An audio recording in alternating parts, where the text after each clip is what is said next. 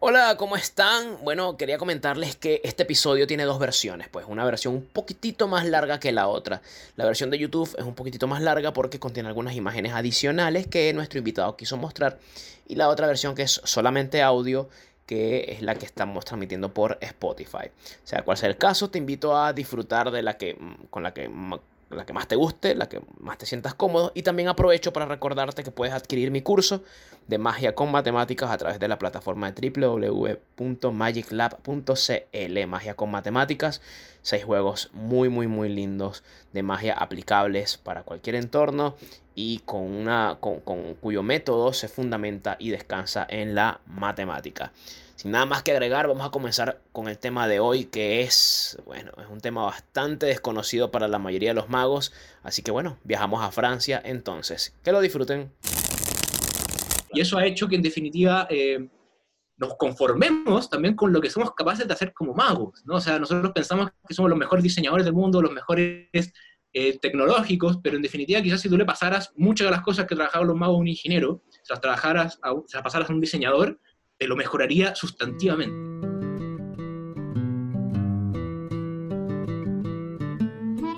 La magia como arte vive un periodo de transición donde la búsqueda interna es clave y el ir más allá del truco necesario. En medio de tan drásticos cambios llega este podcast, como una suerte de ventana de este despertar que ya como mínimo nos garantiza un emocionante viaje. Soy Neo Rincón, mago, comediante, ventrílocuo y educador y esto es Un conejo en las tablas.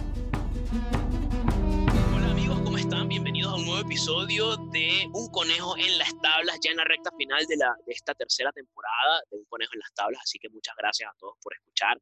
Eh, con, con, tanto cariño, por sus comentarios, por todo. Les habla Neo Rincón, me pueden seguir por las redes sociales, arroba de paleneo. También tenemos un correo al cual nos pueden escribir un conejo en las tablas, arroba gmail.com. Eh, el episodio de hoy es bastante particular, no sé cómo podría definirlo, eh, cuando, mínimo va a ser interesante, como todos, obviamente, ¿no? Pero este tiene un toque, tiene, una, tiene un aderezo bien interesante, porque eh, hace el, episodio, la temporada pasada creo que fue, se hizo una, una, una, ¿cómo les explico? Un, episodio en el cual se habló con, con Juan Esteban y con Miguel Ángel Gea y al final, ya ese episodio, eh, Sebas le pregunta, Sebas Maureira le pregunta a, a, los chicos que qué opina de un movimiento, vamos a llamarlo movimiento en general, porque todavía no, porque para allá vamos, eh, que es de magia que se hace, que se, se lleva en Francia, ¿ok? La Magie Nouvelle. Así creo que lo dije bien, ¿no? Espero que sí. El punto es que sí, ok. Entonces, el punto es que eh, X emitieron unos comentarios y a raíz de ese episodio, una persona que estudió con allá me contactó para hablar de primera mano sobre ese movimiento, lo cual a mí me parece fabuloso porque es algo que muy pocas personas conocen, ni siquiera lo conocen. Me gustaría decir que conocen a profundidad, pero es que ni siquiera lo conocen. Entonces es muy difícil hablar del tema y a mí me encanta que esta sea la instancia que él haya escogido para poder hablar. Me pidió permiso para, me pidió el favor de poder estar aquí en un episodio con Coraje en las Tablas, bueno, y aquí, y aquí lo tenemos. De sobra está decir, este episodio en especial y por el momento solamente este es con video también. Yo voy a tratar, de, a los que están escuchando en Spotify, trataré de ser lo más descriptivo posible, pero también pueden ir a, a YouTube y colocar un conejo en las tablas y van a conseguir este episodio con video porque se van a mostrar algunas cosas según tengo entendido. No estoy seguro. ¿Sí? Esperemos, sí. Esperemos que sí. Ok, bueno, con ustedes, un gran amigo, un gran artista, un mago chileno, Arturo Fuensalida. ¿Cómo estás, mi querido amigo? ¿Todo bien? Bien, y usted, hermano, muchas gracias por la invitación. ¿eh? Oh, qué presentación tan larga, más bien. Mira, pues, brevemente, Arturo Fuensalida es ilusionista aficionado de la danza y la actuación, abogado de profesión, una carrera no, emocionante, lo digo en serio, alumno, alumno en Chile eh, de Juan Esteban Varela, Ricardo Rodríguez, en España de Gaby Pareras y en Francia la Maggie Nouvelle, pues, casi nadie, o sea, por Dios. Eh, actualmente preparando su rutina para el FISEN, wow, bien, creador de efectos de ilusionismo, asesor de magos, compañías de danza de teatro en Chile y en el extranjero, gran estudioso del libro invisible. Podemos después, te voy a comprometer ya a hacer un episodio solamente de lo invisible. Eso es lo único que decir. Eh, ok. Y después cofundador de estudio Boquila, así, lo digo, lo dije bien. Bo Tal cual. Boquila, junto Boquila. a Jean Paul. Bueno, Jean Paul Averri, todos lo conocemos acá en Chile. Listo, ahora sí. Ya cumplí mi parte, hablé demasiado. ¿Cómo estás, hermano? Bien, este, hermano. Muchas gracias por la presentación fastuosa. Sí, bueno, no, pero es que tenía que poner a la gente en contexto, que todos supiesen más o menos de qué va esta onda, de qué va este episodio. Va a estar muy sabroso, va a estar muy profundo. Esa es mi, esa es mi expectativa y la expectativa de todos los que están escuchando y también la tuya. Y, y, y cuéntame, cuéntame primero, háblame un poquitito de ti, ¿ok? Porque yo de, te conozco por mensaje solamente, porque antes de esto habíamos hablado una o dos veces y ya está. Pero cuéntame acerca de tu formación mágica, por favor, te lo agradecería. Encantado, ya. Eh, a ver, mi formación mágica, bueno, yo empecé donde don Fernando Larraín, cuando chiquín, tuve tenido como unos 13 años, no tan chiquín tampoco. ¿Y qué edad tienes ahora? Ahora tengo 27. Ya, ok. 27, ¿no? Y ahí tuve clases con David Moncada, mi primer profesor de magia, que mando un abrazo, a escuchar, gran David. Y después tuve la oportunidad de estudiar con Juan Esteban Varela, que fue como un salto gigante ahí en la concepción y en el ánimo de estudiar magia y profundizar, digamos, su estudio, conocer una serie de monstruos que uno no conocía. Nada, una expansión de la conciencia, yo diría, del estudio con Juan Esteban. Claro. Después de Juan Esteban, yo creo que dejé de hacer un poquito ahí saliendo del colegio, qué sé yo, me puse a estudiar con, claro, ahí fue que me fui a España, estuve como un viaje como tres meses y quería, yo, bueno, había crecido leyendo libros de la magia española, mm. totalmente forjado ahí en la magia española, amante, así profundo. Bueno, qué raro aquí en Chile. Qué raro aquí en Chile, ¿no? Sí, sigue pasando que los españoles siguen ahí pegando, ¿no? Sí, sí. y ahí, claro, ahí estuve con Gaby, qué sé yo, con, con, con Kiko, con Luis García, con, con, como los grandes profesores que siempre le conocer, con Miguel Ángel, compartir un rato, quería ver qué pasaba, tenía la inquietud de ver cómo era la magia en España, ¿no? Porque uno, tenía, uno crecía con que este era como un lugar maravilloso, ¿no? Un reino de la magia, donde está Juan Tamariz, Y tienes como a grandes, grandes artistas, y quería ver cómo era un país donde tú tenías, a, a mi parecer, los mejores magos del mundo. Claro. Y después de eso volví a Chile y tomé conocimiento de la magie nouvelle, eh, y me interesó un montón eh, como su estética, había visto videos nada más, y desde ahí empezó una gana tremenda, un ánimo tremendo de, irse a estudiar para allá con ellos. ¿no? Bien. Fue un camino bien largo porque efectivamente Francia está pensado para los mismos franceses, mm. tiene, tiene, tiene digamos, una estructura muy poco amigable si uno es un alumno extranjero, ¿no? porque básicamente te exige irte a vivir para allá, salvo que seas millonario, porque tiene una estructura que es como una semana intensiva por mes, ¿no? Entonces, claro, no está pensado para que uno se vaya, digamos, y, vuelva o algo así, ¿no? Claro, que Yo me tuve que ir a vivir, claro. Entonces me fui nueve meses a Francia, dentro de los cuales estudié con la Nouvelle, después con, estudié en Lecoq un poquito, hice un cursito de teatro, trabajé con una compañía de marioneta en Charleville, que es donde está como el centro de la marioneta en Francia, que es maravilloso. Eh, ¿Qué más? Y bueno, un par de cursitos más, pero sobre todo a estudiar. También estudiar con Derecho. Bueno, se me olvidó contar que soy abogado de profesión. Sí, sí. Derecho, esa es mi formación profesional, ¿no? Pero eso fue, la, a grosso modo, mi formación mágica.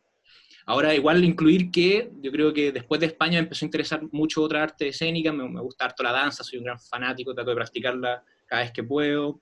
Bueno, ahora está muy difícil, pero va a haber que adaptarse a la modalidad Zoom. Eh, siempre me fascinó el cine, me fascina hasta el día de hoy muchísimo el cine y, el teatro, gran fan, ¿no? La arte plástica, en verdad, me, declaro fanático de toda la arte, de, de, todas, ¿no? Sean plásticas, escénicas, eh, Igual uno tiene, tiene, ciertas inclinaciones y suele establecer paralelismos entre las otras pasiones que uno tiene. Bueno, no sé, lo hablaba, lo hablaba, en unos episodios atrás, no me acuerdo con quién, que era que uno al final termina metiendo todo como en un saco, ¿no? Por lo menos yo eh, ando como que en esa onda ahorita que todo es arte, ¿no?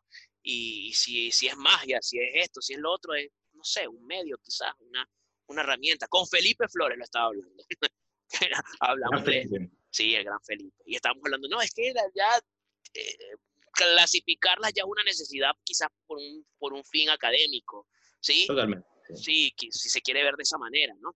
Pero ahora, eh, tú estudiaste también con Gaby, ¿cierto? Es cuando estuviste gran fanático de, de Gaby, sí. Bueno, gran, gran, Gaby, el, gran, Estudié poquito, ¿eh? estudié, estuve, eh, fui a Barcelona, fui a sus clases en cartomagia, la escuela cartomágica, ¿no? Cartomagia Club, creo que se llama, ¿no? Club de cartomagia, algo así. Y estuve dos semanas que fui todos los días a sus clases, fue muy amoroso, me recibió muy bien, tuve la oportunidad de hacerle magia ahí a sus alumnos y es nada, un maestro, el gran maestro Gaby. ¿no? Claro. creo que Gaby, de hecho de Gaby viene la, todas mis inquietudes más profundas, que como comunicado un poco de él, ¿no? como de, de tratar de investigar todo lo relativo a la magia, de leer, leer, leer cosas de filosofía, estética, eh. De otras artes, digamos, este, este, estética, los, desarrollos estéticos de toda la arte y base, en base a eso poder como entender qué somos, ¿no? Un poco y a dónde vamos, ojalá. Claro, claro, en esa búsqueda. Ahora, eh, bien, cuando me contactaste hace unas semanas atrás es porque eh, tu intención era muy clara y fue muy directa con, con, la palabra, con las palabras que tú usas, que siempre muy educado, me dijiste, mira, Neo, a mí me gustaría arrojar un poco de luz, eh, porque, ok, escuché lo, que, lo, lo, del podcast y yo dije, oye, ya va, creo que hay un tema de desconocimiento que me gustaría mucho aclarar. Ok, primero que nada, el que no lo sabe, ¿qué es la magie nouvelle? ¿Qué es? O sea, primero. La magie nouvelle es un movimiento francés de ilusionismo que fue creado por la compañía 1420, se pueden googlear, se llama CIE, en Francia se usa para, para abreviar compañía CIE, 1420, ¿no? Y tiene ya como unos 20 años más o menos de creación de trabajo, y imparten clases en el Centro Nacional de Artes de Circo de Francia, que es una universidad gigante como ninguna que tengamos en Chile, o sea, es una bestia. Claro. Y eso es, ¿no? Es un movimiento vanguardista de magia, que trata de, trata de replantear las estructuras de la magia. Ese es su, en términos muy generales, ¿no? ¿Tú consideras que es vanguardista? O sea, ¿tú tratas de, consideras que es así o no es? Sí, yo considero que sí, ¿no? sí. Considero que va a la vanguardia, sí. Que va en la primera, en la, primera línea, digamos, sí, se podría decir, obviamente, como una... Por, un titular, ¿no? Ok, ahora comencemos a hablar acerca de el tema del de, ¿Cómo tú ingresas allí? ¿Qué haces? ¿Estudias? ¿Es un curso? Eh, eh, ¿Tiene diferentes materias? Cuéntanos un poco acerca de lo que sería la malla curricular, si se le puede llamar de cierta manera, para entender un poco cómo es eso de estar allí estudiando con ellos.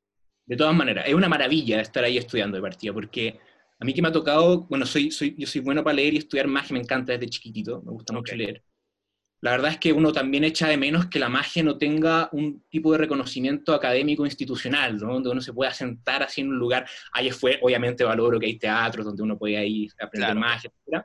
Pero ahí que tú no tengas una academia detrás, que tengas centros de investigación relativo al ilusionismo, que tengas, la Magia Nobel tienes un, laboratorio dedicado a la experimentación del ilusionismo con las últimas tecnologías más caras que solo a través de un centro académico podrías financiar. Claro. Eso nunca lo he visto, ¿no? Y creo que no hay otro ejemplo en el mundo. Pero vamos a lo bueno, es un curso, bueno, en definitiva, que dura ocho meses, son cuatro meses por año. El, primero es el primer módulo de esos cuatro meses se llama Escritura Mágica eh, y el segundo se llama Creación Mágica. ¿ya? Ahora es un curso que no está dirigido para magos, no está centrado en magos, ¿no? que esta es una de las características de la magia nouvelle, que la idea es poner el, eh, conocimiento de otras disciplinas, artísticas o de la ingeniería, etcétera, las estructuras propias del ilusionismo para ver cómo dialogan con ellas. ¿no? Entonces, por ejemplo, en mi curso habíamos dos magos, de hecho, yo fui el único mago que lo terminó, el otro fue Miguel Muñoz, que hizo un, hizo, conocen a Miguel, ¿no? Sí, claro. mago, hizo el primer módulo, ¿no? Y después, o sea, el primer curso, el primer mes de esos cuatro lo hizo, después no pudo continuar porque tiene mucho trabajo, etcétera, pero el resto, aparte de esos dos magos, digamos, eran actores, eran, eh, malabaristas, neurocientíficos, eh, no sé, y así sigo, ¿no? Circenses, pero muy variado, muy variado. Una, me acuerdo una acróbata increíble, marionetistas, no, mm. muy, muy disperso, digamos, ¿no? Entonces era muy eh, rico el diálogo que se generaba entre todos ellos desde sus distintos campos, ¿no? De sus distintos backgrounds en torno a la magia, cómo la entendían, ¿no? Entonces también tenía que uno como mago, claro, el primer mes era escuchar cosas que uno probablemente le interesaban bien poco, ¿no? Porque te, metes con gente que no tiene idea cómo funciona, muchos de ellos creían que, que, claro, que la magia, digamos, no tenía método, ¿no? O sea, la gente tenía poder, ¿no? ah, mira tú. Era, explicarle, era una revelación tremenda que también era maravilloso de ver, ¿no? Cómo funcionaba este mundo tan oculto, ¿no? Este mundo misterioso. Entonces, el primer módulo es escritura mágica, que ese fue el que yo terminé, y ahora viene creación mágica, que es el que continuó no sé cuándo ahora con la pandemia y todo. Ah, mira, pero ya una cosa, y cuando dices escritura mágica específicamente, pero ¿de qué iba la cosa cuando se refiere a escritura mágica? Exactamente. Eh, bueno, trata de tocar el tema de cómo escribir con el recurso de la magia en general, ¿no? Y te presenta, te, hace una observación, hace un análisis amplio eh, de cómo trabaja, digamos, la escritura en el circo, cómo la escritura en el teatro, la escritura en el cine, y cómo uno tiene que escribir con magia. Como sabemos, lo, los que nos gusta la magia, efectivamente, eh, qué sé yo, contar con historias, con magia, es un tema que nos interesa mucho a los magos, que teorizamos al respecto de la magia narrativa, de los problemas de mezclar la magia con el teatro, como Tamariz lo hacía, digamos, ¿no? que chocan, todo este tipo de teoría, eh, te las pasan, ¿no? Y te las comentan, ¿no? Y discuten de cómo, cómo lograr mantener el imposible y al mismo tiempo una historia, temas muy parecidos que yo creo que es de los grandes éxitos que por lo demás tiene la Magic Novel como movimiento, ¿no? que en definitiva ha sido mezclar la ilusión, así ilusiones fuertes, que tengan éxito en estructuras dramáticas, digamos, más modernas, y que por eso quizás funcionan, ¿no? pero, pero eso, ¿no? Y el curso, por lo demás, está, ¿quién, quién, te hace estas clases? Este primer módulo de escritura mágica, como tiene esta parte, digamos, de revelación para los alumnos de cómo va el mundo de la magia, lo hace Yves J, que es un mago así súper conocido en Francia, como un mago más clásico, Hugo, ¿no? Hugo. Ok, ok, y, Hugo. y aparte tienen los fundadores de la Magie Nouvelle, que es Rafael Navarro, ¿no? Rafael que es, especial, es, director de magia, él dirige obras de magia, ¿no? Mm. Se dedica a dirigir como mago, ¿no? Y por otra parte tienes a Valentín, Valentín, eh, Valentín Luceau, que es, su, su, pareja por lo demás, y es una doctora en antropología, es maga, y su especialidad en antropología precisamente es la magia la magia desde todas sus, digamos, acepciones, ¿no? Magia ritual, magia religiosa, magia tradicional, la magia en Disney, te puede hablar de todo, ¿no? Todo lo que tenga que ver con magia, todas las acepciones de la palabra magia las estudia.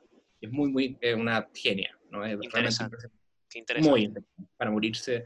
Tiene unas tesis ahí, la tipa habla maya, habla, digamos, distintas lenguas, habla español perfecto, así es una genio. Ah, o sea, ¿la puedo entrevistar acá? Podría eventualmente entrevistarla de todas maneras. Eso sería buenísimo. Bueno, ya te comprometo a que me consigas ese contacto. vamos a hacer lo posible. No sé, vamos a ver en qué está Valentina, pero claro, entonces maneja, se ha ido a vivir con tribus, eh, ya les ha hecho magia y ha estudiado cuáles son, porque tú tiene, tiene, tiene una tesis de cuáles, por qué determinados fenómenos son tan imposibles en nuestra cultura y en otras culturas no tanto, y ahí tiene todo un estudio de cómo funcionan las convulsiones de la cultura y cómo eso afecta en tu percepción de un determinado fenómeno. Es maravilloso es realmente maravilloso. Y aparte de eso, bueno, tienes millones, trabajan con millones de artistas, que sé yo, hoy por hoy ya con Jan Fritsch, con Etienne Saglio, y todo ello estás en clase, ¿no? En algún momento. Claro. Aparte de Aragón Boulanger, que es un, es un, perdón, se me olvidó otro, un profesor muy bueno, ¿no? Que es Aragón, que es un bailarín, que hace, hace magia con danza. Es una cuestión espectacular. Claro. Muy bueno. Bueno. Ahora, ah, e, ese fue el primer módulo, ¿no? El resto de los módulos, ¿de qué va más o menos? ¿Cómo se siguen caminando todos? Claro, a ver, ahora no me hubiera, aprendido los, los, títulos para dártelo, ¿no? Pero al principio, digamos, el, de escritura mágica, tú vas viendo como la magia, digamos, como clásica, tradicional, como los métodos, te enseñan mucho, mucho de eso. Okay. Tienes eh, clases de hilo invisible, que son maravillosas, o sea, no hay nada... De hecho, no es invisible, digamos, de clases de hilo, ¿ya? El hilo en general. Ya. Un manjar, y aparte muchas clases teóricas de escritura de lo que hablábamos, y otras de, de antropología y magia directamente, ¿no? antropología y magia. ¿Cómo va el cuento eso? ¿No? Maravilloso. Claro, el, tema entonces es que hay mucha, eh, me, dices, me dices que no hay, es que como me lo cuentas, veo que como usan ellos la magia, la magia como nosotros la conocemos, como que una herramienta más y, la, y la mezclan con muchas otras cosas. Es lo que estoy entendiendo, ¿no? En parte sí, en parte sí, en parte sí. Sí. De todas maneras. Ahora, tú, tú venías de la escuela española, ¿ok? Sí. tú venías de la escuela española y, ¿cómo representó eso? Como que un, fue un, ¿Tú crees que hubo una confrontación allí de cosas o simplemente que fue un complemento? No sé si me estoy explicando. Sí, no, yo no soy partidario de, claro, de, de, de, chocarlas, digamos, ni por mucho menos. Son las dos maravillosas, son corrientes distintas de pensamiento, ¿no? Por cierto, ya la Magie Nouvelle eh, enfrenta o se plantea como problemas propios cuestiones que, o conflictos que a la magia española no le interesan. Por ejemplo la figura del mago, ¿no? No trabajar con la figura del mago. O sea, te, estoy, te estoy adelantando mucho, me gustaría... Me gustaría ah, bueno, bueno, disculpa, sigue tú, sigue tú, sigue tú. continúa tú a tu... Efectivamente, efectivamente, así como... Bueno, a mí me gustaba mucho la magia ficcional, ya como alumno ya era fanático. Yo encontré que la magia ficcional era el futuro. Eh, sigo pensando que parte lo ves como lo más entretenido que a mí me gusta en la magia. Y lo estudiaba todo lo que había, ¿no? De Gaby, de los textos, etcétera, maravillosos que tiene, por favor, leanlos, que son bien rigor, así, un análisis genial. Y la magia ficcional también es una, en, parte, creo yo, y creo que otros otros grandes, otras voces más autorizadas que yo quizás también, es, un, es una crítica a la magia realista, ¿no? llamada por, la propia magia ficcional como realista. ¿no? Es un movimiento crítico. Y la magia nouvelle en ese sentido también es un movimiento crítico. ¿ya? Es un movimiento crítico de la magia tradicional, ¿no? de la estructura clásica de los actos de magia.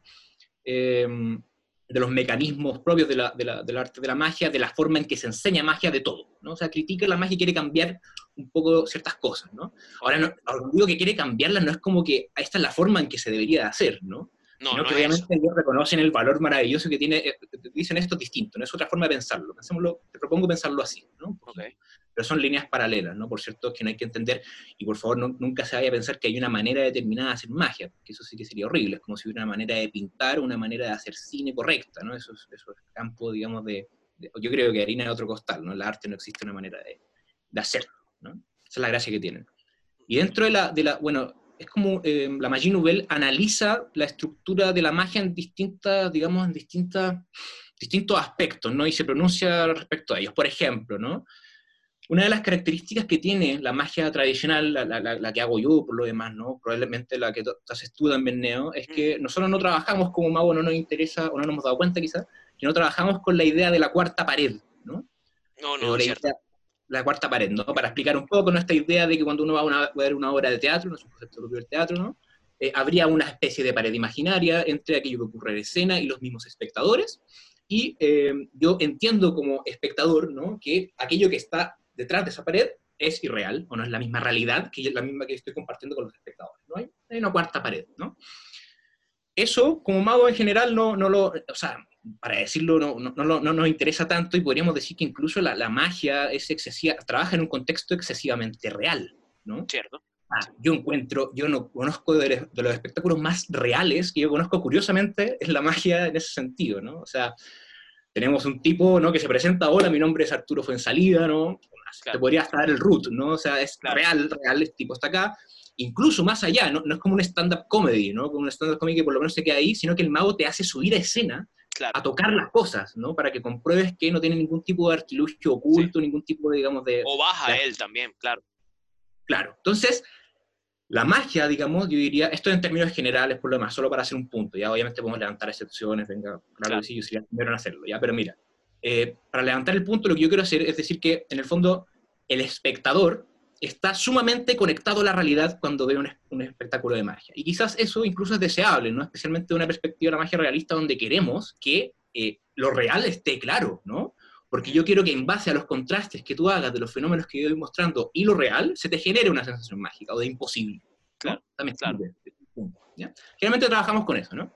Ahora la magia, a la magia nouvelle eso le, le, llama bastante la, atención, digamos, eh, y en concreto ellos dicen que los magos no trabajamos mucho con un concepto que se llama la diégesis, ¿no?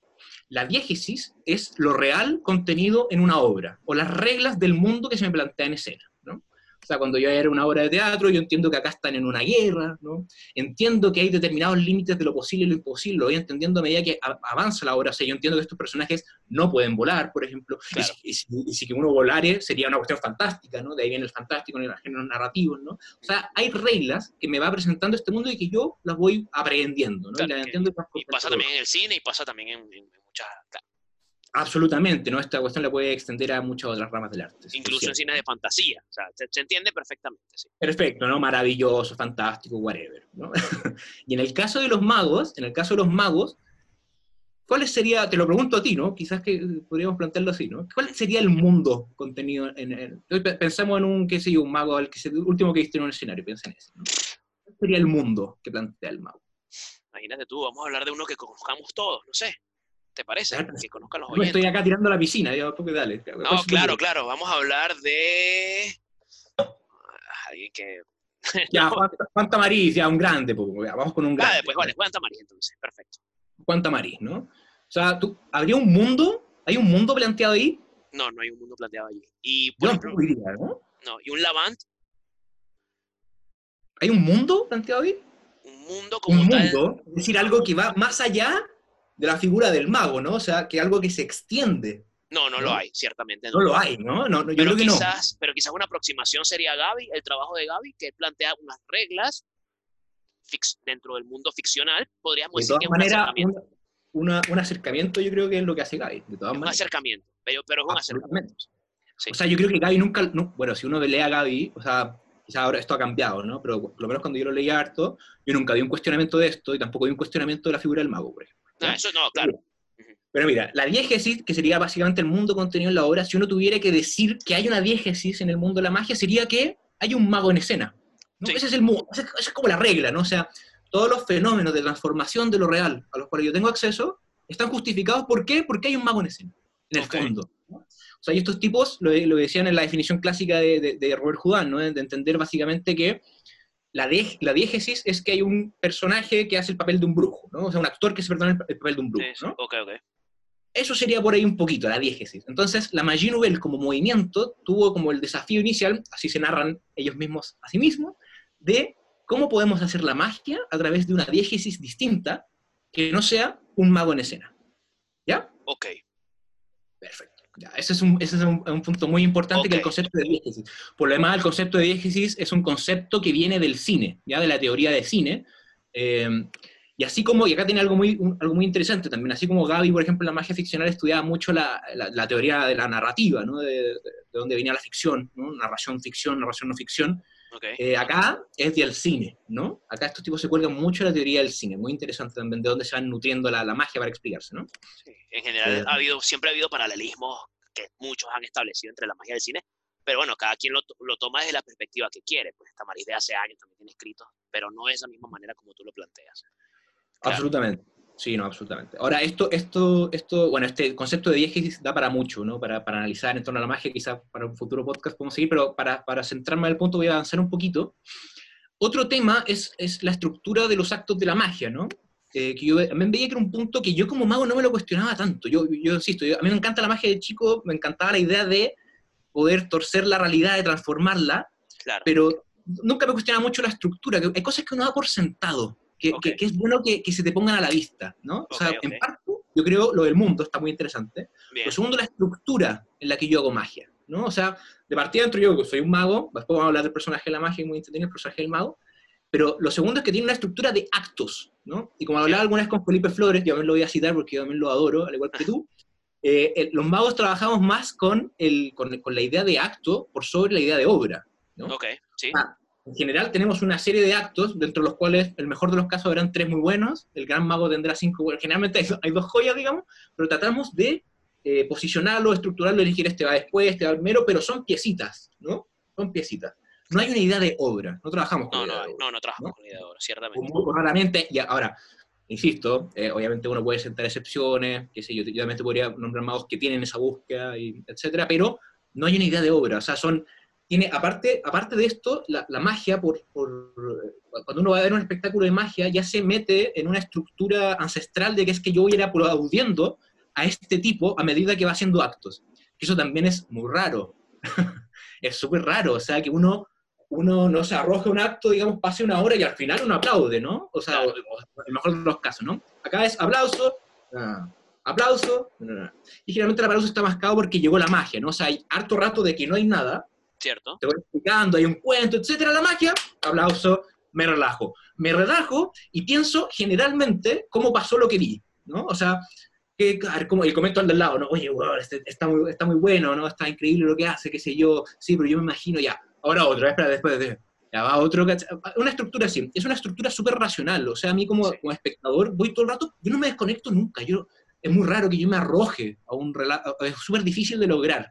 Posiblemente la magia ficcional tenga ese intento y, con éxito, ¿no? De, pretender que los espectadores se arrojen un más a la obra o lo que sea, pero en general es difícil, ¿no? Es difícil y tienen esa estructura, ¿no? De aplausos. Yo he leído es una excesiva realidad, ¿no? Yo creo que son excesivamente reales. Ok, ok, ok.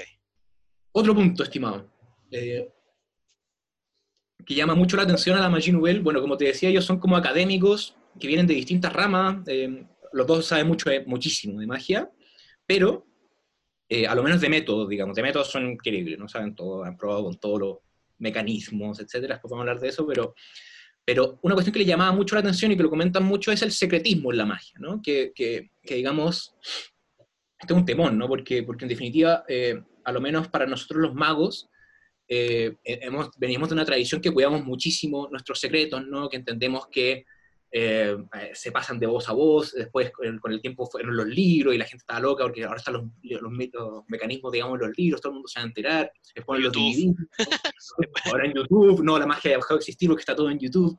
Tenemos todo esto, pero, en definitiva, igual, independiente de que, independiente de que se vaya, digamos, eh, transparentando con el tiempo, entendemos que es algo ah, que nos pone los pelos de punta un poco, ¿no? Porque, porque entendemos que es súper importante el secreto, ¿no?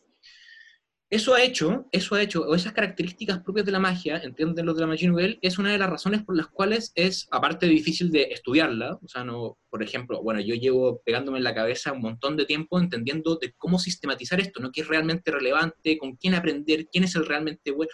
Como que es difícil entrar porque es muy, es muy cerrado el mundo, ¿no? No, no, no, te, se te hacen las puertas abiertas, que ir a una conferencia en tal lugar, etc. Pero esta, esta, esta, esta estructura, digamos, secretista de la magia ha hecho que en definitiva sea difícil su enseñanza de manera más academizada. O sea, que tú puedas tener una biblioteca de magia, de estudiar acá y los compartimos, y si yo, si yo vengo de, qué sé yo, me gusta la moda y quiero hacer un desfile de moda, me gustaría meter algo de magia, voy acá y aprendo, ah, genial, la magia dialoga con otra gente, ¿no? Entonces la magia ha hecho que, en definitiva, la trabajemos los magos entre los magos, ¿no? Ya, ok, te entiendo. Difícil que el resto de la gente tome conocimiento de ella, ¿no? Claro, Y eso ha hecho que, en definitiva, eh, nos conformemos también con lo que somos capaces de hacer como magos, ¿no? O sea, nosotros pensamos que somos los mejores diseñadores del mundo, los mejores eh, tecnológicos, pero en definitiva quizás si tú le pasaras muchas de las cosas que trabajaban los magos a un ingeniero, se las, trabajaras a, se las pasaras a un diseñador, te lo mejoraría sustantivamente. Sustantivamente. o sea, así, ¿no? Y esa es una de las, también de las formas de trabajar de la Nouvelle, ¿no? De entender que hay que ah, desasfixiar a, la que salga, digamos, y que conozca a la gente. Y por eso los cursos no están dirigidos exclusivamente para magos, y hay dos. ¿no? O sea, la idea es que se genere diálogo, ¿no? Hace poco escuché a alguien que dijo que que, es, no, no quiero sonar eh, como que como no es un ataque ni nada, es simplemente como que me pareció hasta triste, ¿no? Porque que a estas alturas todavía haya personas que digan que la magia es, suficiente, porque es suficiente por sí misma. Imagínate tú, pensamiento que es bastante ya, me parece a mí un poco antiguo, ¿no? Eh, eh, es suficiente por sí misma y que no hay necesidad en seguir buscando cosas como, por ejemplo, la emoción eh, o, nutrirse de otras artes y cosas por el estilo. Eso todavía hoy pasa, hoy, ¿no? Y, y el tema del secretismo, pues tienes toda la... Yo aquí, de verdad, si por mí fuera, a mí me da absolutamente igual el tema del secreto. Por, igual. O sea, no, que el mago enmascarado, vamos a hacer un conjunto de firmas para sacarlo. Yo, déjalo tranquilo, o sea, me da, me da absolutamente igual.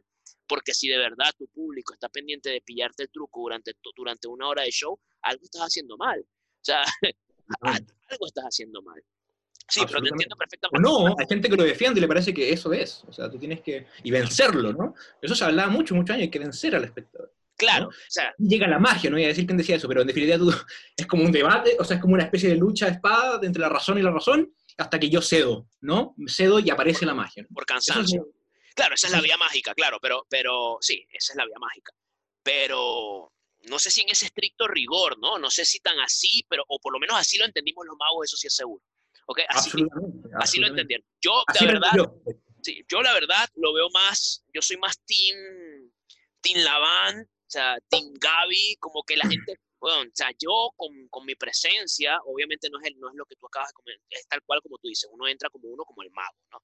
Pero con la presencia, con, con, con lo que uno hace, con, la persona, yo los dejo entrar en, en, mi mundo con mis reglas y jugamos todos juntos y la gente no está pendiente, no le interesa tampoco el tema del secreto. Y por eso es que yo le quito valor al secreto, ¿no? Y yo creo que así debería ser.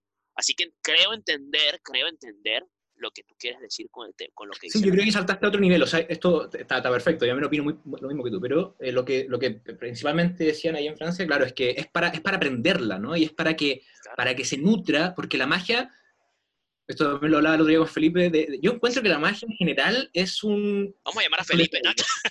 okay. a Felipe, yo feliz, me encanta, yo, yo Felipe. Voy a preguntarle, ¿qué estás haciendo, Felipe? No, se suma, te apuesto que se suma. vale, no, continúa hablando.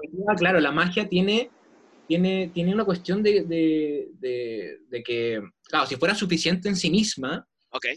yo la siento ahogada, ¿no? Está, está pidiendo ayuda, porque la magia está encerrada en, en, en obviamente una generalización ya, pero en gran parte en elementos que se usan siempre, está extremadamente disciplinizada. O sea, yo, yo aprendo cartomagia con elementos de cartas, yo aprendo eh, numismagia, yo aprendo micromagia, qué sé yo. sí, sí. Ciertos elementos, digamos, que ni siquiera nos cuestionamos por qué cresta o por qué mierda lo usamos, ¿no? ¿Por qué cartas? ¿No? ¿Por qué monedas? Y no tenemos una forma, el mago no trabaja con la realidad así abiertamente. ¿No? En general, ¿ya? O sea, no, no, no, tiene una capacidad de interactuar con su entorno que sería lo mínimo que uno podría esperar de un artista, ¿no? O sea, que básicamente lo que está pasando yo soy capaz de hacerlo sensible a través de las estructuras propias de mi arte. Eso en general en la magia, mmm, difícil, ¿no? Y, y, es súper interesante, súper interesante porque yo tampoco me cuestionaba eh, por qué mierda uso cartas. Yo estoy especialista, en, me especialicé en cartomagia, quizás he destinado gran parte de mi vida claro, claro. a eso, pero ¿por qué? De verdad, yo uno ahí tiene allá, bueno, sabe el origen de las cartas, etcétera, y hacer que estas cartas, digamos, tuvieran distintos significados, que no necesariamente se limitaran a lo que son realmente, etcétera. Pero en verdad, ¿por qué? No tengo idea. No tengo idea de dónde viene. No sé por qué en vez de eso no lo hago con, qué sé yo, con mesas. No sé por qué no soy un tipo capaz de, ¿cachar? De tener técnicas, digamos, con, no sé. Pero bueno, ese es otro punto, y claro, el, ya llegando al, uno de los más grandes, es el personaje del mago, ¿no? Que también es algo que yo siempre di por sentado. Uno podrá variar un poco el personaje, pero en definitiva, ¿por qué cambia la realidad por qué pasa lo que estoy pasando? Es porque hay un mago en escena. Que tiene un poder oculto, que tiene un conocimiento oculto, whatever, como quieras llamarlo, pero es porque hay un mago en escena. Tiene un personaje que, al parecer, puede hacer esto que veo. Ok. ¿Ya? Em, eso, eh, el personaje del mago, digamos, y, que básicamente toda la transformación de lo real que yo vea tenga su origen en un poder, también es algo que podríamos, yo creo, ¿no? Que es sano cuestionárselo, ¿no? Y decir, pucha, ¿cómo lo puedo hacer de otra manera? ¿no? Mm. ¿Cómo puedo, ¿Cómo puedo, plantear algo, además que el mago, el mago occidental, yo lo voy a llamar de alguna no sé cómo llamar esto, ¿ya? Pero me refiero, a, pensemos en Robert Cubana en adelante, qué sé yo, hasta nosotros, eh, tiene una propuesta muy rara, porque es como, es como, es como, venga, ya revisa que todo es real, ¿cierto? Revisa que todo es real, es real ¿no? Revisa que todo es real, a, pese a que es real, va a pasar algo que no puede pasar, ¿no? Entonces el espectador le llega, ah, eso es magia, y en verdad no es magia, ¿no? No, yo tampoco voy a decir que es magia, porque sería un poco ético, no, hay algo ahí, ¿no? Entonces es como una propuesta media, ¿qué es? ¿Con qué me voy a mi casa con esto? ¿no? Es como cuando uno va a ver un, me acuerdo una vez a Anthony Blake, Blake se llama, ¿no? ¿Anthony? ¿Lo dije? Anthony, Anthony Blake, sí. No, me acuerdo en España y, y, claro, verdad que hacía mentalismo, pero todo el show criticaba el mentalismo y que esto era una estafa y que cómo es posible, y te hacía mentalismo al mismo tiempo, ¿no? Te adivinaba el número, dime, ah, claro, es como, esto es para robarle a la gente, dime un número cualquiera del 1 al 1000, 521, 521. Y es como, entonces, ¿qué mierda? Tienes que, tienes que procurar que el espectador entienda que está comiendo. ¿no? Entiendo, ¿Qué voy a hacer? ¿no? O sea, no creo, no creo, me hacen lo mismo, pero entonces, claro, la magia, los magos tenemos un poquito de esto, yo siento, que, que es difícil de, digerir, es difícil de digerir, difícil con una sensación. O sea, la propuesta te refieres, la propuesta. Claro, ¿no? Depende, ¿Qué es lo que yo propongo, como, qué es lo que quiero que el público se lleve de mí? ¿Querrás decir algo así? sí, claro, no te digo más bien, más, más, que de mí, digo de los magos, ¿ah? o sea, me, la estoy jugando más, o sea, digo, digo, digo, en definitiva, ¿cómo es esto de que yo te planteo algo que no puede estar pasando, que pese a ello pasa, y que mm. si yo te digo, ah, entonces es magia, no. Claro, claro. Pero, ¿qué es la magia entonces, no? Quizá de hecho, también conviene cuestionarse de dónde viene este personaje, ¿no? Y el origen del mago como figura, ¿no? Acá en la Magie Nouvelle, que eran antropólogo, etcétera, y te hacían clase de eso, eran muy críticos de, eran muy críticos de lo que representa la magia como espectáculo, ¿no? Básicamente como una figura en parte de, de ¿cómo podríamos de, colonialismo cultural, mm. ¿no? Era una forma de mostrar que los occidentales podían dominar, que tenían mejor magia en parte que la, que la magia la magia nativa, digamos, de los distintos pueblos originarios, que traían conocimientos de allá y que conforme a la ciencia tú podías mejorarlo, potenciarlo mucho más, ¿no? Esto que se narra mucho de Robert Houdin, que fue a detener una guerra, que, a ver, ojo con eso, porque en el fondo el tipo lo llevaron para demostrarle a, los rebeldes argelinos, que era gente nativa, que no quería que fuera conquistada, digamos, que la magia francesa era más fuerte que la de los locales ahí. Ese era el, y se estudia en antropología como un caso de, lo que te decía, ¿no? Básicamente de, de colonialismo cultural. Y bueno, y estos personajes vienen ahí, de que, que, es la magia a merced de la ciencia, un poco, ¿no? O sea, yo puedo hacer magia con conocimiento científico. Es como una de las manifestaciones de cartesianas quizás más fuertes que, que podemos encontrar, ¿cachai? Como de, de, la razón, digamos, que es capaz de todo, ¿no? Te entiendo. Eh, sí, no, ese es un punto muy importante. Y aparte, los, los magos trabajamos, y esto ya es una cuestión de cómo trabajamos, ¿no? y, y y que fue bien, bien, como, bien distinto a lo que me tocó ver en Francia, que, que, claro, yo como mago yo pienso que yo tengo que hacer todo. ¿no? O sea, yo soy el actor de mi obra, yo la dirijo, yo la ilumino, ya, ya, ya, claro. hago el guion, ¿no? yo hago todo. Eso, en de la Magie Nouvelle, como trabajan, nunca es así, jamás. O sea, jamás, jamás, jamás, jamás, jamás. Está todo, trabajan en equipo, ¿no? Eso, eso también es súper, en general yo diría que los magos trabajamos solos. O le pedimos consejo a un mago, a otro mago, ¿no? Nunca a otro, a otro tipo de otra área del arte, no, a la mierda eso, no, porque no puede saber el secreto, no va a entender. pero bueno, yo le pregunto a otro mago a, lo sumo, pero yo hago todo, yo hago todo y eso es súper loco, es para cuestionarse. Ni siquiera un stand-up comedy guy en general trabajas totalmente solo, le, hacen el guion, qué sé yo, tiene un equipo asesor que te hace las ilusiones, que te mantiene el día, eh, que te ilumina la escena. Y bueno, la Machine Novel trabajan así, tienen todo diversificado, todo diversificado. Tienen un diseñador de vestuario, tienen una, eh, qué sé yo, una diseñadora de luz, de iluminación, que la iluminación es maravillosa en con la luz, son artistas tremendos todo, todo especializado, ¿no? Trabajo en equipo, sobre todo. Que quizás yo también diría que es una característica de, de, sacar a la magia de, este cofre, ¿no? Claro. Y que pueda lograr, ¿no? Que la gente la vea y que te opine, ¿no? Y que te, la replantee, ¿no? Pero bueno. Está bueno, me gusta.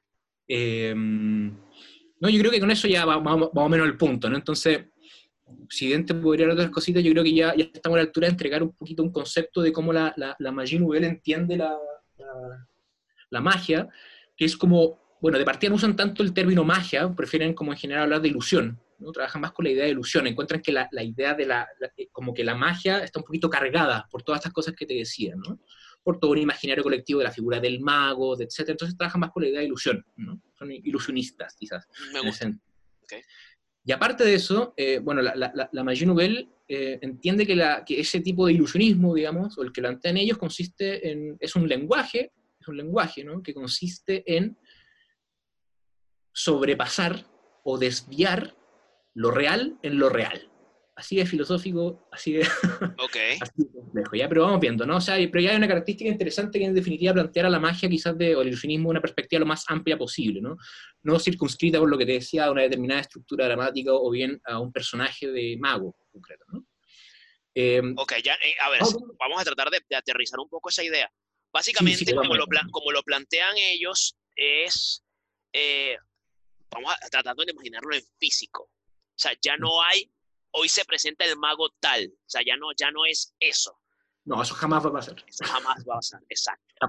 Probablemente, de hecho, trabajan, lo podríamos hablar después, pero ellos generalmente no te advierten que es un espectáculo de magia lo que vas a hacer.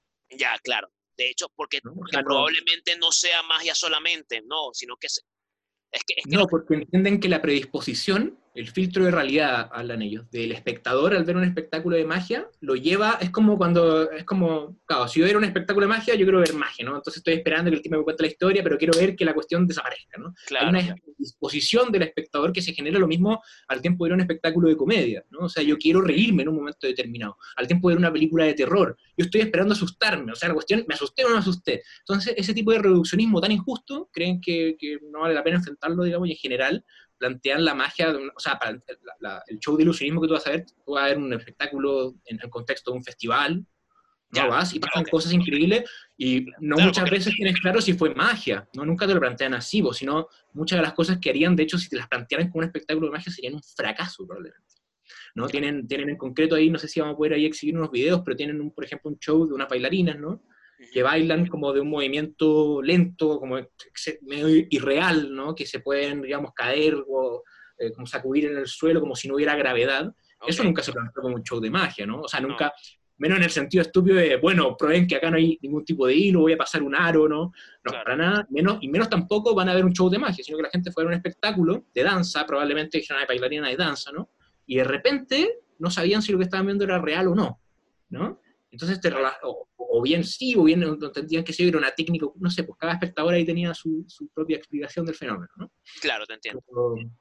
Pero, un poquito para, aterrizar con el, el, la definición, digamos, de la magie nouvelle, es que, claro, es un, entonces decíamos que es un, es, un, es un arte, digamos, cuyo lenguaje consiste en desviar o sobrepasar lo real en lo real, o la realidad en la realidad, ¿no?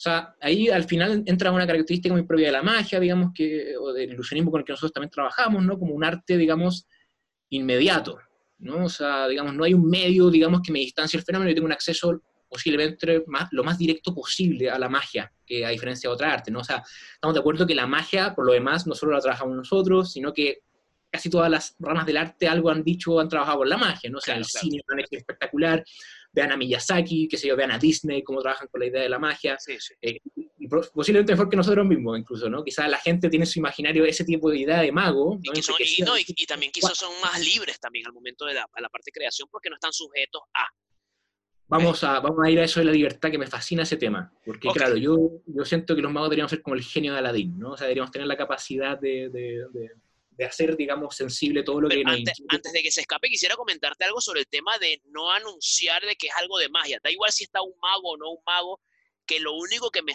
resuena de eso así, te lo tengo que decir, es que si no, claro, depende del enfoque que tú le quieras dar. Yo entiendo que esta es una forma, ¿ok? Eso está súper claro. Pero yo siento que a veces es bueno que la gente sepa que hay magia o que, o que, o que va a ocurrir algo que rompa la realidad porque hay una se genera una expectativa que si yo la rompo el coñazo va a ser más fuerte. O sea, depende de mi intención artística también, ¿ok? Absolutamente. Y de lo que insisto, acá, no hay forma, acá no hay forma correcta de hacerla, son opciones. Yo posiblemente para un espectáculo prefiera esa o prefiera la que tú planteas. Lo que sí te digo es que lo que me para el personaje que estoy planteando sea mejor plantearlo como tú lo dices, con mucho de magia, que no tener idea. Depende de lo que se te pare el alma. ¿no? Lo importante es saberlo, es saberlo, o sea, no negarlo, no negarse. No, absolutamente. Y entender que no hay uno, por cierto, mejor que el otro. ¿ya? Eso, eso sí, Ay, sí, no. Hay que ser más Miyazaki, te entiendo. Hay que ser más Miyazaki, por favor. Esta es la frase de este, de este. Tratemos de ser un poco más Miyazaki. Un poquito más Miyazaki, un poquito más de sí, de todas maneras. Juega, juega, juega. Pero si lo, lo real es lo real, en el fondo, claro, que la especificidad, digamos, de nuestro lenguaje mágico, que uno puede decir, claro, en definitiva hay magia en el cine, hay magia en whatever, digamos, en, en, en otra área, en la literatura, por cierto, ¿no? uno puede leer en la literatura que la taza empezó a volar, ¿no? y esa representación de la magia o ese efecto que tiene es distinto al que nosotros buscamos, que es directo, ¿no? O sea, yo te lo planteo en la realidad, esa es mi gracia, ¿no? Acá contigo, ¿no? a pocos centímetros o a un par de metros en la de, escenario, ¿ya? Claro. Eh, entonces, por eso es un lenguaje que consiste, que, trabaja en la realidad, digamos, y lo que busca es desviarla o sobrepasarla, digamos. Curiosamente, la magia nouvelle yo te diría que eh, tienen, bueno, tienen los dos, no, voy a decir una mentira, ¿no? Pero, pero, pero, pero trabaja con, no solamente con desviar lo real en lo real, que sería ya, o sea, no solamente, perdón, con sobrepasar lo que sería lo imposible, manifiesto, ¿no? Porque nosotros, como siempre, una moneda desaparece, un soplo desaparece, todo es imposible, estamos de acuerdo. Eso no puede pasar, pasa. Eso a lo más nos dedicamos a eso. Lo que no pasa, pasa. Pero también trabajan mucho con eh, desviar la realidad en, la realidad, que esto es maravilloso. Y acá estamos en un mundo más Miyazaki, quizás, ¿no? Eh, en el sentido de que no solamente las técnicas del ilusionismo te permiten hacer lo imposible manifiesto, sino que, que aquello que tú quieres que pase, pase. ¿Ya? Ok. Ah, voy a dar un ejemplo. Me acuerdo, este ejemplo era como el de estrella del curso, ¿no? Tú tienes un, determinado artista que eh, infla un globo, okay. infla un globo, lo tira y se cae dentro de un vaso. Exactamente ahí. ¿ya? Eso que tuviste, digamos, no es imposible ¿no? Es altamente improbable que pase, ¿no? Sí. Y es una cuestión que las técnicas del ilusionismo te permiten llegar, ¿no? Nosotros como vamos en general, en general, en general, en general, siempre esto es para hacer un punto, claro. por favor, en general trabajamos más con lo imposible, ¿no? O sea, no, no, no, tenemos la idea de que, claro, yo puedo tirar el celular acá y me va a caer justo en, en donde yo quiera, son maravillosas, pero generalmente tenemos un personaje que le gusta, le tientan más la, el imposible manifiesto, diría de una manera más directa, ¿no? Y aparte de eso, bueno, eso, eso es, em, em, dentro de esa, digamos, e, e, e, eso de desviar la realidad, ellos hablan de la mimesis, de imitar la realidad, en el mismo sentido de Aristóteles clásico, y dicen que gran parte de sus búsquedas van por la performance de, de, otra manera, o sea, performar de otra manera, es decir, tomar determinadas artes que trabajan con determinados métodos y potenciarla con la magia, Acá tú tienes el trabajo de diálogo y de, enriquecimiento mutuo que tenido la Magie Nouvelle con el circo contemporáneo francés, que es maravilloso. O sea, para la Magie Nouvelle, si bien en el circo, quizá en, gran parte, porque el circo también es un bicho gigante, ¿no? es difícil generalizar como siempre, pero uno podría decir que gran parte de sus búsquedas es buscar que el humano, digamos, eh, llegue a, lo máximo de sus capacidades físicas, digamos, o, plantear, digamos, pero con un cierto límite, digamos. ¿no? Y ese límite donde hay un límite es donde la, la, magia te permite sobrepasarlo, ¿no? Entonces, el círculo trabajan así, pues cuando tienes un malabarista con, con, con, bolas, digamos, y, lo, y, no puedes, digamos, mostrar como el, el, el, malabarista lo está haciendo a cámara lenta, con métodos de nouvelle, digamos, con la magia, digamos, tradicional, tú puedes hacer que las bolas se muevan lento, lo mismo con la danza, digamos, que hacen fusiones de, en vez de que el pelota, digamos, vuele directamente en el escenario como al Copperfield, usar los mismos mecanismos, digamos, para efectos de potenciar la danza. Y eso es maravilloso. La búsqueda en general del flying, de flying es el mecanismo por el cual uno se conecta, que por lo menos en las clases uno se podía conectar y manipular, es maravilloso. Eh, claro, tiene unas búsquedas ahí muy enriquecedoras, ¿no? Y por otra parte, aparte de la performance de otra manera, que es potenciar otra arte. Eh, Ahora, una cosa que me llama la atención, acabas de decir algo bien interesante, o sea, porque también, como nosotros, como los que somos, a ver, trato, creo yo que entro en el grupo, somos más abiertos a dejar que entren más cosas y nutrirnos de otras cosas para nutrir nuestro trabajo. Eh, ve qué bonito el hecho de que tú me cuentes que, por ejemplo, allá fueron personas que hacen danza, personas que hacen lo que sea, y una persona que hace danza, así como nosotros nos nutrimos a veces de la danza, mal, pero nos nutrimos, ok, hay estos que hacen danza eh, abiertos a nutrirse de la magia, y por eso creo yo que ingresan allí, no lo sé. O sea, como que quiero, quiero tener una apertura más, quiero tener una herramienta más, y en este caso, quiero aprender un poco más de magia, a ver cómo meto esto en mi trabajo. O sea, no, bueno, es verdad lo que tú planteas, ¿no? Los magos somos buenos para tomar, nutrirnos de las otras artes, pero nos cuesta que se nutran de la nuestra, ¿no? Porque en general es algo muy técnico, porque es secreto, porque no te puedo decir cómo lo hago, mm. porque por esa mierda, ¿no? Que ya, bueno, ya está, yo creo que va a desaparecer. Yo tengo la fe de que eso no va a ser. No, yo creo que en 100 años ya eso ya va a ser. aparte, yo, bueno, yo, yo en lo personal no opino que sea, o como yo trabajo, eh, es que no me, a mí no me hace sentido plantearme que yo soy un mago y que y cómo me nutro de otras cositas, o, sino que yo, lo que yo quiero que pase, o lo que yo quiero hacer sensible, y si para eso eh, voy a tener que aprender de escultura, o voy a tener que aprender de pintura, o, lo que sea, lo trabajo, y, quizás ni siquiera sea mágico, quizás sea para una exposición en el futuro, sea una buena fotografía. O sea, tú estás, no tiene por qué no, tiene por qué uno casarse, uno no está casado con su, con su disciplina. O sea, tú, estás al servicio, tú, tú eres, no sé si llamarlo así, tú eres esclavo de lo que tú quieres buscar artísticamente. Si es magia, pues bien. Exactamente. Tú eh, dedicas a ser sensible a tus inquietudes, digamos. ¿no? Sí. bueno, dentro, de, dentro, de, lo legal, pero, pero, pero claro, digo, pero no, de las inquietudes del espíritu, digamos. Claro, claro. Tú, tú, bueno, tú sabes, obviamente sabes quién es Jaime, Jaime Figueroa, y Jaime eh, ahí me dice en, una entrevista que le, hicieron, que le hizo Luis Otero y, y Pipo, dice, yo no entiendo por qué la gente tiene que hacer magia. Yo no entiendo. Si yo quiero hacer ventriloquía, hago ventriloquía. Y si no quiero hacer magia esta vez, no, la hago. bueno, es que quizás, quizás... Revelador. No, pero de todas maneras es que es una pelotudez. No, lo, triste, claro, es que nosotros no, nos encerramos en nosotros mismos porque quizás nadie nos presta mucha atención, ¿no? Pero, pero claro, quizás si, si fuéramos artistas capaces de... que no, necesariamente uno tiene que limitar su lenguaje. Quizás en una parte te sirve ser muy realista, en otra parte no. No hay reglas, no hay reglas. Y eso es lo maravilloso, yo creo que... Sí, sí.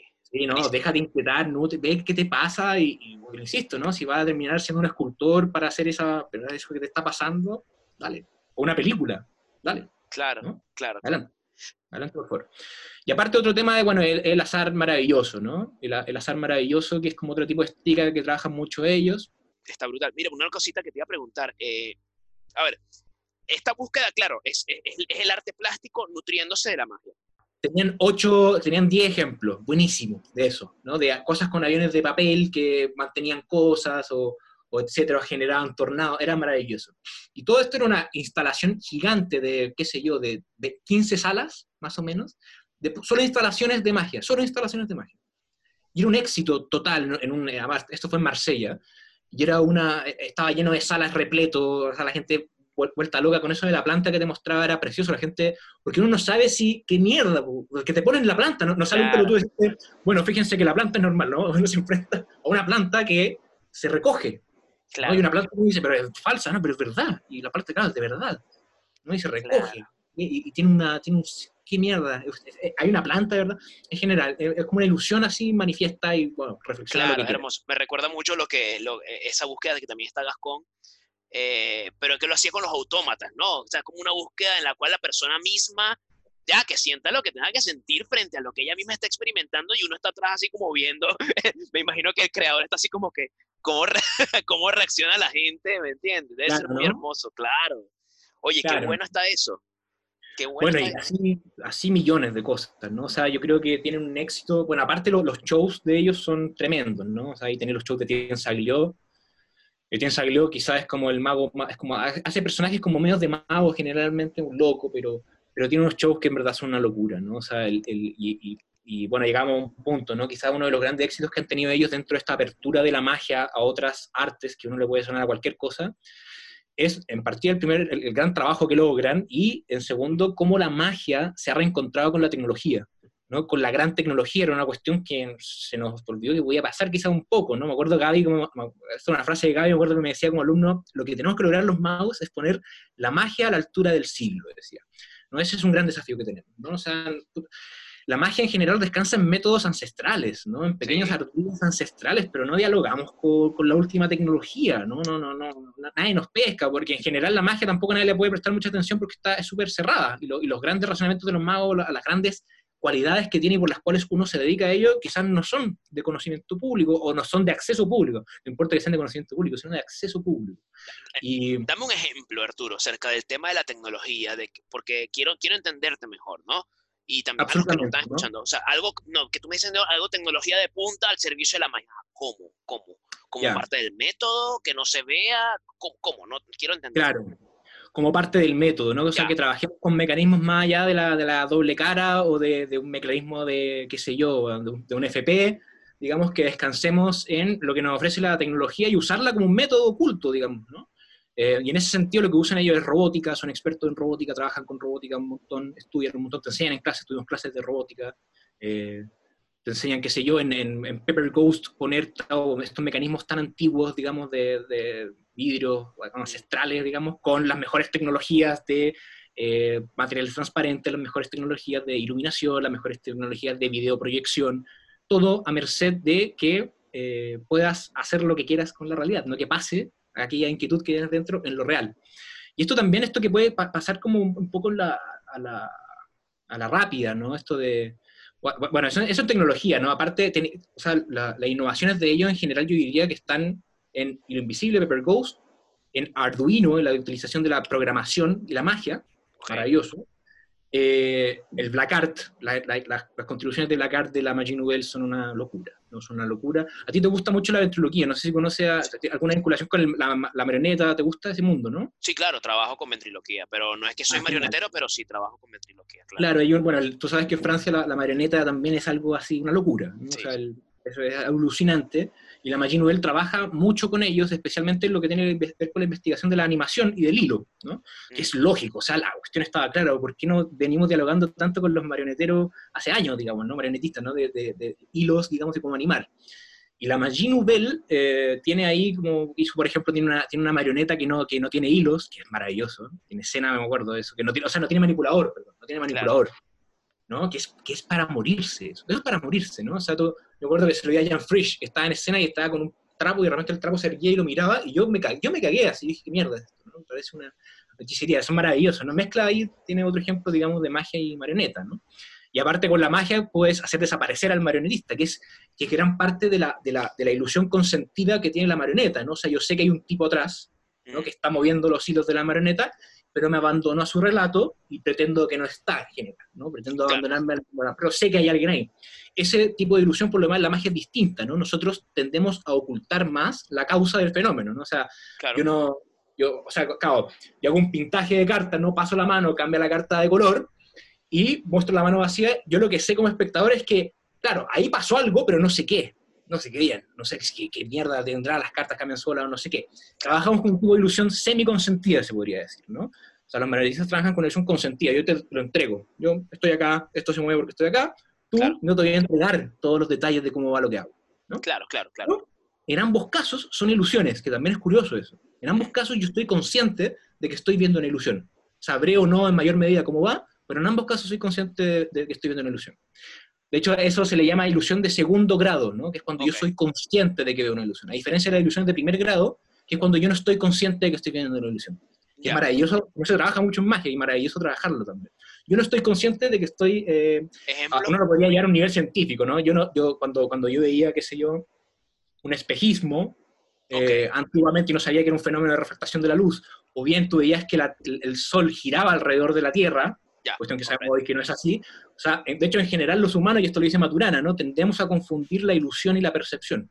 Vivimos en una permanente ilusión, los, los, los hombres, como por nuestros sentidos, ¿no? O sea, los colores, ¿no? Yo veo que sos rojo, yo veo que tú tienes una camisa blanca, etcétera, pero no es así, no es que hayan colores realmente, ¿no? O sea, estamos en un engaño maravilloso, que por lo demás, bueno, podría ser ahí un relato entretenido en el mundo de la magia actual, ¿no? De cómo claro, vivimos ilusionados.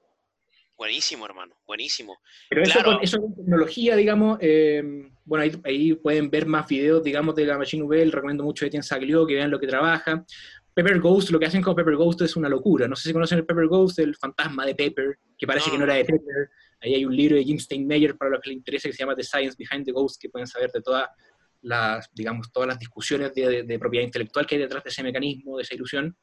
Y claro, ¿no? lo que hacen, hoy, hoy por hoy la Machine Nouvelle tiene unos mecanismos que te permite que, no sé, yo estoy en escena, no hay nada, aprieto un botón y hay una pieza. Aprieto un botón y hay un bosque, pero un bosque, digamos, no metafórico, no un mapping, ¿no? No, yo, yo veo un bosque con profundidad, veo hojas con profundidad. Y eso es porque los tipos han dialogado y han puesto a merced de los mejores tecnólogos en proyecciones, cosas, eh, mecanismos de la magia. ¿Quién financia todo eso? ¿Cómo se financia todo los eso? franceses, que tienen, bueno, es un país, bueno, de partida de eso es el otro mundo mágico que hay acá, ¿no? O sea, el, el nivel de cuidado a la cultura y el valor social que tiene la cultura no es comparable con Chile, nada, y posiblemente con ningún país que yo conozca, la verdad, en el mundo. A esos niveles, ¿no? O sea, mi sala de clases era una locura. Era, yo tenía Pepper Ghosts, tenía flyings, sistemas de flying creados por ellos carísimos. O sea, no, cuánto costará no, no, tengo la menor idea. Pero están todos financiados por el Estado francés. Y eso, ¿y por qué lo financian? Es porque el movimiento es demasiado exitoso. Por el nivel de rigor académico que tienen, por el nivel de profesionales que están detrás, por cómo trabajan en escena, porque tú vas a un espectáculo de Magic Novel y no te da la sensación de que jamás has visto algo así antes, en serio. O sea, a mí me, decir, o sea, esto es tremendo, o sea, ¿cómo, qué, qué está pasando, el, el, el tremendo equipo que hay detrás, gente de pie, espectáculo, espectáculo, eh, salas gigantes llenas, tipo Broadway, ¿no? no un escenario así anti, como a la antigua, ¿no? Un poco evocando el pasado, digamos que trabajamos en general los magos, un escenario Broadway lleno, eh, no, es un éxito total y es maravilloso ver que eso está pasando, ¿no? Y, y bueno, ahora, hoy por hoy, em, hoy por hoy, bueno, está un poco detenido el asunto hoy por hoy. Bueno, claro, por, obvias razones. Pero, pero claro, en Francia estaban, cuando yo estaba, estaban trabajando con la Ópera de París, que también es tremenda, la Nouvelle trabaja con ellos. Eh, el Cirque du Soleil ha tratado de comprarse la Nouvelle hace ocho años, ¿no? lo han dejado porque, claro, es que no les hace falta, ¿no? No les hace falta, tienen todo, tienen todo ahí, está todo pasando en, en el arte escénica, o sea, el circo contemporáneo en Francia es una locura, es para morirse lo que hacen. Y también trabajan un poco como hablábamos antes, ¿no? o sea, de una manera indisciplinada que se le dice, ¿no? O sea, yo no necesariamente tengo que casarme con una disciplina y buscar todo a partir de esa disciplina y que mis ojos sean esa disciplina, ¿no? Sino que lo, que lo que me inquiete lo puedo tomar, lo puedo tomar. Y, no sé, yo, yo, considero exitoso ese, tipo de búsqueda, ¿no? En general por los artistas que he tenido la oportunidad de ver. Pero sí, pero sí. Está todo pasando en Francia, tiene unos niveles de recursos que no tiene sentido, eh, no, no tiene sentido, no tiene sentido. Bueno, Arturo, hermano, no sé si queda alguna cosita por allí, pero creo que... Millones, por cierto, no traté de hacerlo, perdón, traté de resumir nueve meses de mi vida en una hora, obviamente con muchos fracasos e imprecisiones, así que, por favor, yo encantado de tenerme en cada punto, creo que cada uno va para debatir y para mostrar cosas. Yo creo que para la próxima temporada podemos ahondar más y seguir conversando de este tema, ¿te parece? De todas maneras, pero quizás para cerrar, nomás decir que quizás yo creo que la Magie Nouvelle tiene una virtud como tiene tantas otras, digamos, escuelas de ilusionismo estéticas que uno podría quizás forzosamente distinguir que existen, pero es entender que la magia eh, es un lenguaje figurativo, es un arte figurativo, yo diría, no es un arte abstracto, ¿no? O sea, tú eres capaz de contar cosas con las técnicas del ilusionismo, y el ilusionismo en general te permite hacer sensible de una manera bastante más excelente, yo diría, que los otros artes, aquello que te inquieta, porque tú lo puedes hacer en lo real. Yo te puedo mostrar aquello que me inquieta en lo real, no necesito un soporte en la pintura, no necesito una escultura, yo hago que la realidad cambie. Y eso es maravilloso y yo creo que eso es una reconexión que hay en la mayor nivel con, el ilusionismo en su, en a lo menos en mis deseos de infancia. Claro. Muchas gracias, hermano. Te lo agradezco infinito esta, esta, esta conversación que estuvo muy buena. Eh, y bueno, no, ¿qué más te puedo decir? Te lo agradezco infinitamente. Y porque creo que que la gente necesita escuchar este tipo de cosas, ¿no? Y es lo que, y creo que es la intención principal de, de, un conejo en las tablas, buscar otras formas de abordar el ilusionismo y ya no decir, ya no hablar siempre de lo mismo, ¿no? Sino que hablar de muchas cosas. Y en este caso creo que lo vale, tanto por el tema de la institución en sí, como por lo que ella piensa y por lo que, por lo que es, por lo que quiere proponer, ¿no? Que me parece hermosísimo. De verdad te lo agradezco muchísimo y ya te comprometí para dos episodios, que es la segunda parte de la Magie Nouvelle y también Hilo Invisible, ¿ok? Que, que lo has estudiado bastante. Y estoy seguro que podemos hablar de muchas más cosas, pero no te quiero comprometer más para más por el momento, ¿ok? Genial, hermano. No, muchas gracias a ti por la invitación. La verdad, yo no he tenido la oportunidad de hablar estos temas con los, con los magos chilenos, eh, porque no se había dado, no había llegado hace poquito. Tuve la oportunidad de, hablar en Perú un poco de estos temas, así que estaba con muchas ganas de poder contar. Claro. Y claro, efectivamente es difícil tener acceso a su, a su, a su material si no hablas francés, si no te vas directamente para allá. Así que para evitar que mucha gente, digamos, viva con ese misticismo que habitó en mí por tanto tiempo, prefiero ir y contar también directamente, por favor. Si alguien tiene ganas de ir a estudiar, que me hable. Yo encantado de contarle todas las cosas, digamos, todos los pasos a seguir. O que tiene dudas de cómo va la cosa, de cómo es esta mierda, por qué se llama Magie Nouvelle. Ni siquiera hablamos de por qué se llama magia nueva, la verdad. Oye, sí, eso puedes decirlo rapidito aquí. Eso le cae mal a todo, a mí me cae mal y probablemente a los fundadores también. No, pero la razón de por qué se hacen llamar magia nueva, tengo, habría que preguntarle a Rafael un día, ya que te lo explique él, pero a él le preguntaron en clase, oye, ¿por qué mierda este nombrecito, cachai? Que es tan, como tan innecesario, ¿no? Porque se podría llamar compañía 1420 que trabaja con el ilusionismo y un éxito, ¿no? Pero la explicación que va a dar es por prácticamente una razón casi que publicitaria, ¿no? O sea, lo mm. empezaron, se empezaron a referir a sus, a sus performances como una magie nouvelle, en, el, digamos, en los periódicos franceses o en la crítica francesa. Entonces, bueno, dijeron buenísimo, digamos que somos la Magie Nouvelle y ha sido un éxito de publicidad quizá, en parte porque estamos hablando de ella en todo el mundo. Brutal. Bueno, mucho más fácil la explicación de lo que creíamos. Eh.